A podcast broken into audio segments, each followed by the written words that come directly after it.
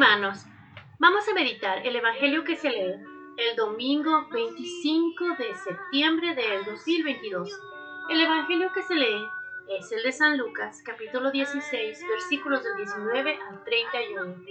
En aquel tiempo Jesús dijo a los fariseos, había un hombre rico que se vestía de púrpura y telas finas y banqueteaba espléndidamente cada día.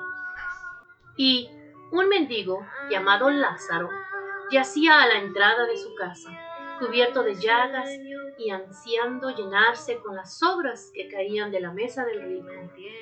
Y hasta los perros se acercaban a lamerle las llagas.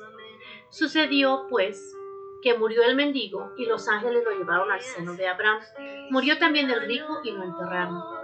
Estaba éste en el lugar de castigo, en medio de tormentos, cuando levantó los ojos y vio a lo lejos a Abraham y a Lázaro junto a él.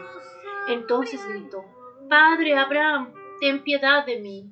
Manda a Lázaro que moje en agua la punta de su dedo y me refresque la lengua, porque me torturan estas llamas. Pero Abraham le contestó, Hijo, recuerda que en tu vida recibiste bienes y Lázaro en cambio males. Por eso él goza ahora de consuelo, mientras que tú sufres tormentos. Además, entre ustedes y nosotros se abre un abismo inmenso que nadie puede cruzar, ni hacia arriba ni hacia abajo.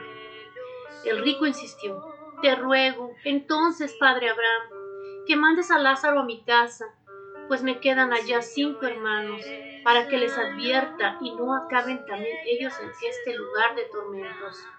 Abraham le dijo, tienen a Moisés y a los profetas, que los escuchen. Pero el rico replicó, no, padre Abraham, si un muerto va a decírselo, entonces sí se arrepentirán. Abraham repuso, si no escuchan a Moisés y a los profetas, no harán caso, ni aunque resucite un muerto. Palabra del Señor. Gloria a ti, Señor Jesús. Hermanos, en este Evangelio se exhorta a los discípulos a comportarse como un hombre de Dios y enumeran las cualidades que deben de adornarlo. Justicia, piedad, fe, amor, paciencia, delicadeza. No hay que ver aquí una sugestión jerárquica. Son cualidades propias de quien no vive en la disolución, sino en la tensión de un combate, el combate de la fe, que significa el testimonio de vida de quien cree en Jesucristo. Jesucristo es el camino que nos lleva a una vida plena, a una vida de total comunión con Dios y con los hermanos. Pero esa comunión empieza ya en esta vida. Quien cree en Jesucristo no puede estar ocioso ni ocuparse solo de sus propias satisfacciones, físicas o espirituales. Ha de ser alguien que se dedica a atender puentes de comunión y que en consecuencia se duele del desastre de los demás. Esto es, que no permanece impasible ante el sufrimiento de todos los hermanos y que trata de superar los abismos que separan a los seres humanos y que son la causa de esos sufrimientos. Hermanos, el mayor pecado no es la gula, sino nuestra insensibilidad, nuestra ceguera para ver la necesidad del que a la puerta de nuestra casa o que pasa en nuestro trabajo o que está en la iglesia ansía saciarse con las migas de nuestra mesa y que no es objeto de nuestra compasión. Y los ignoramos sin saber que en ellos, hermanos, en ellos vive Jesús. Y es una oportunidad cada vez que tenemos a alguien así enfrente de nosotros de ser misericordiosos. Debemos de abrir los ojos y el corazón para percibir las necesidades de los otros, su hambre, hermanos, su sed, su desnudez, su enfermedad, su falta de afecto y autoestima. Hermanos, no es Dios el responsable del hambre y el sufrimiento. Lo hemos creado nosotros los hombres y podemos y debemos superarlo nosotros mismos y precisamente en esta vida, en este mundo, en este tiempo que vivimos, después de que sea demasiado tarde. El Señor nos invita a ser misericordiosos, a dar de lo que tenemos.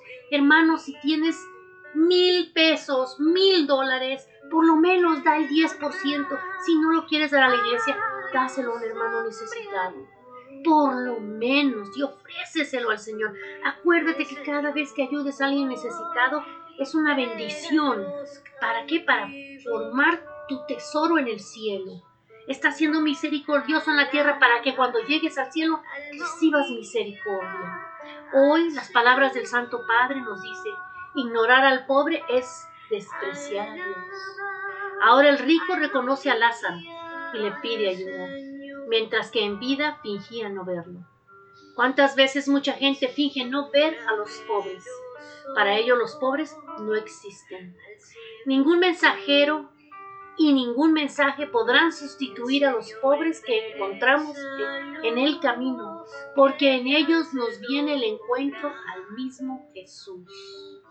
Señor, esta mañana nos ponemos en tus manos y te pedimos que abras nuestros ojos espirituales y que abra nuestro corazón para que nos desprendamos de cosas de este mundo y podamos construir cosas para el mundo futuro, Señor, para nuestra vida contigo, mi Jesús. Que nos ayudes a ser misericordiosos y a desprendernos de lo material para llenarnos y crecer de todo el amor y la espiritualidad que tú naciste aquí entre nosotros para enseñarnos.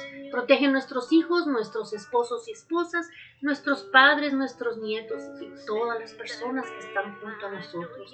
Todo esto, Señor, te lo pedimos en el nombre poderoso de tu Hijo amado Jesucristo. Amén.